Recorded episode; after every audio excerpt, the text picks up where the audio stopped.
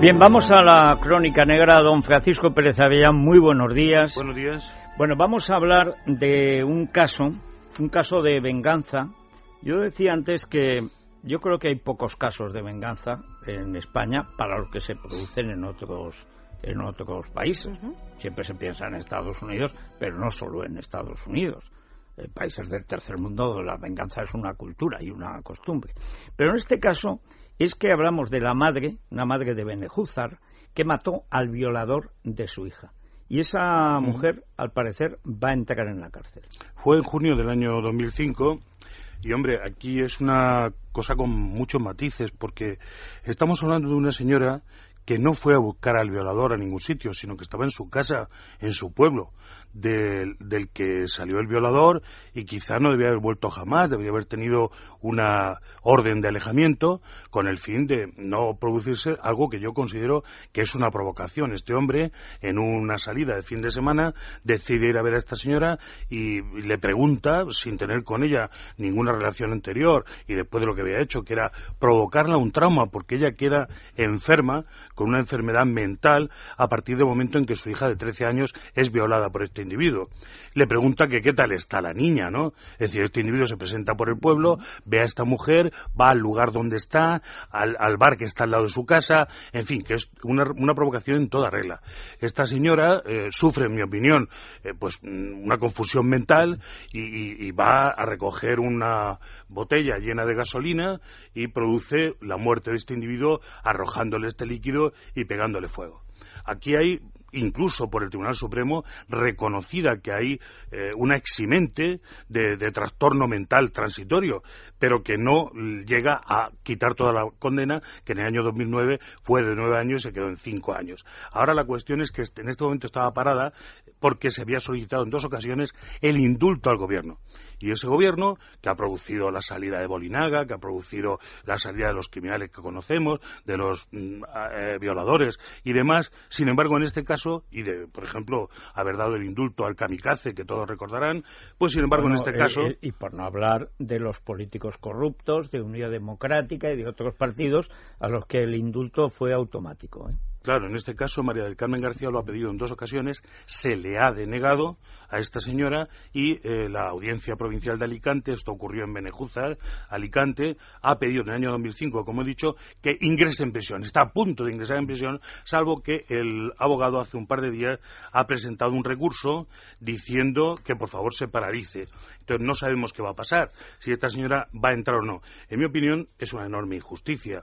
Quiero decir, esta señora no es una delincuente. Esta señora no tiene nada que ganar dentro de la cárcel. Ya ha estado un año en prisión en espera del juicio. Ahora querrían que entrara para cinco años. Esta señora lo que está es mal de la cabeza, en tratamiento, con un tratamiento psiquiátrico, en una situación en la que todo el mundo que se lo plantee, nadie sabría exactamente qué hacer. Eh, afectada, como está diagnosticada por psiquiatras, desde el momento mismo en que su hija eh, recibe el ataque violento de este individuo, la llegada de este individuo que se produce por sorpresa al pueblo en un fin de semana de salida de la cárcel, la provocación que todo esto significa y la reacción de ella, que en un momento determinado parece, y como ha contado, por supuesto se le enturbia todo, no ve más que negro y va y hace esta cosa terrible de está cerca una gasolinera, coge el litro o litro y pico de, de combustible y se lo arroja a este individuo que verdaderamente le estaba produciendo pues un ataque de nervios, ¿no? Y le pega fuego.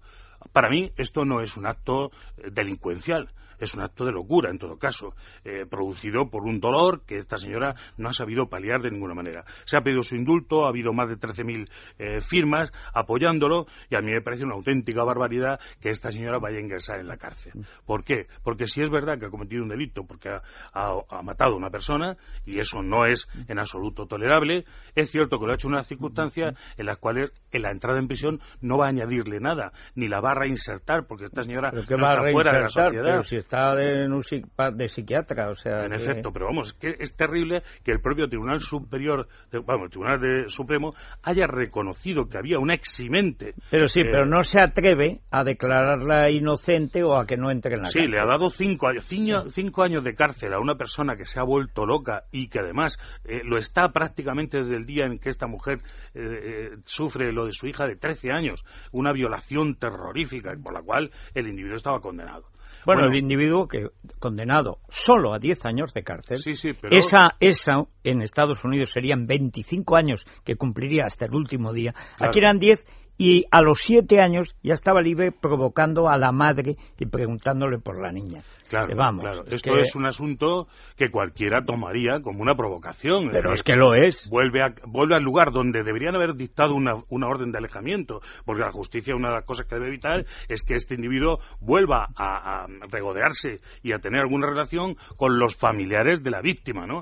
sin embargo, esto se ha producido. Entonces, este gobierno, que es un gobierno que ha aplicado indultos, como todos hemos visto, verdaderamente surrealistas, que en este caso le haya negado dos veces el indulto a esta señora que está mm, mal de la cabeza, que sufre desde hace un montón de tiempo, que ha padecido la violación en propia, en propia carne, que es su hija, que la hija eh, naturalmente todavía sigue mm, totalmente afectada por aquello que le pasó, etcétera, es una prueba más de cómo en nuestro país la justicia trata mal a las víctimas, las deja desatendidas, no entiende realmente lo que les pasa y, eh, en este caso, convierte además a la víctima en una, eh, nuevo agresor o, o, trata de hacerle un delincuente, donde la Constitución que dice que las cárceles están para reinsertarse y para recuperar a una persona, va a tratar de recuperar a una persona que la entrada en prisión le va a producir únicamente un agravamiento de su enfermedad. Bien es cierto que a niveles formales los jueces dicen que naturalmente esta señora puede ser atendida de su enfermedad, de su problema mental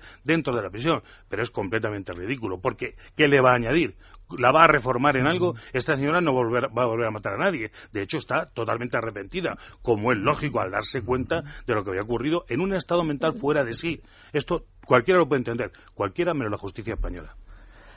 En fin, pues eh, vamos a dejarlo aquí. Vamos a llamar a GAES. si alguien tiene algún problema auditivo, GAES. En GAES nos van a hacer la primera revisión completamente gratis. Eso sí, tenemos que reservar el momento en el 902-026-024. 902-026-024, centros auditivos. Primera visita gratis. Una pausa y nos vamos a Colonia, Alemania, que es una de esas ciudades que, como decía Florentino Portero, han celebrado mucho la derrota del Bayern de Múnich. ¿Mm?